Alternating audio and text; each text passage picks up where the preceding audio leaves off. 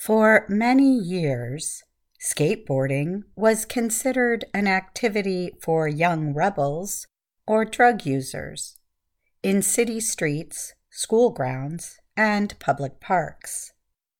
Those days are long gone. Skateboarding, which has indigenous roots connected to surfing, is now an Olympic sport. There are many skateboarding competitions held across the United States and other countries. Recently, skateboarding was honored with a special recognition, a postage stamp. The U.S. Postal Service released the stamps at a skate park in Phoenix, Arizona. Four indigenous artist skateboarders created the skateboards pictured on the postage. William Zollars, a member of the USPS Board of Governors, officiated at the event.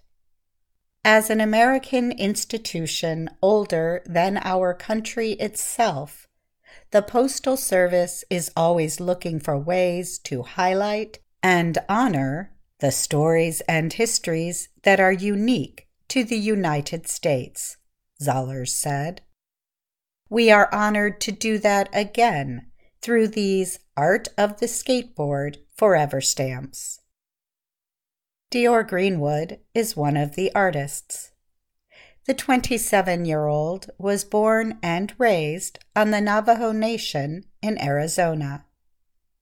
She said as a child, she was always getting pushed out of areas where she would skate.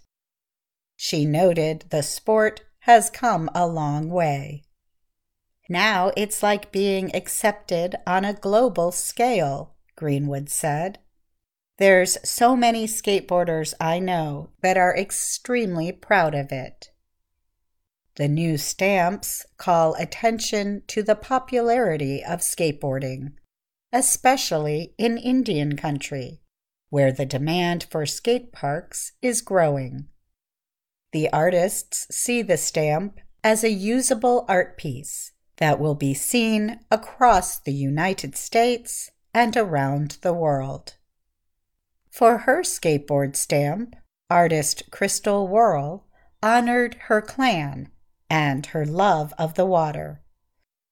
A sockeye salmonfish is represented against a blue and indigo background. There are certain designs, patterns, and stories that belong to certain clans, and you have to have permission, even as an indigenous person, to share certain stories or designs, Worl said. The other artists who created stamps are William James Taylor Jr., an artist from Virginia, and Frederico MasPaz Frum, a Colombian born muralist in Washington, D.C. The USPS will print 18 million of the stamps. For the artists, being part of a project that feels low tech in this age of social media is energizing. Maybe I'll get a letter in the mail that someone sent me with my stamp on it, said the 35 year old Worl, who lives in Juneau, Alaska.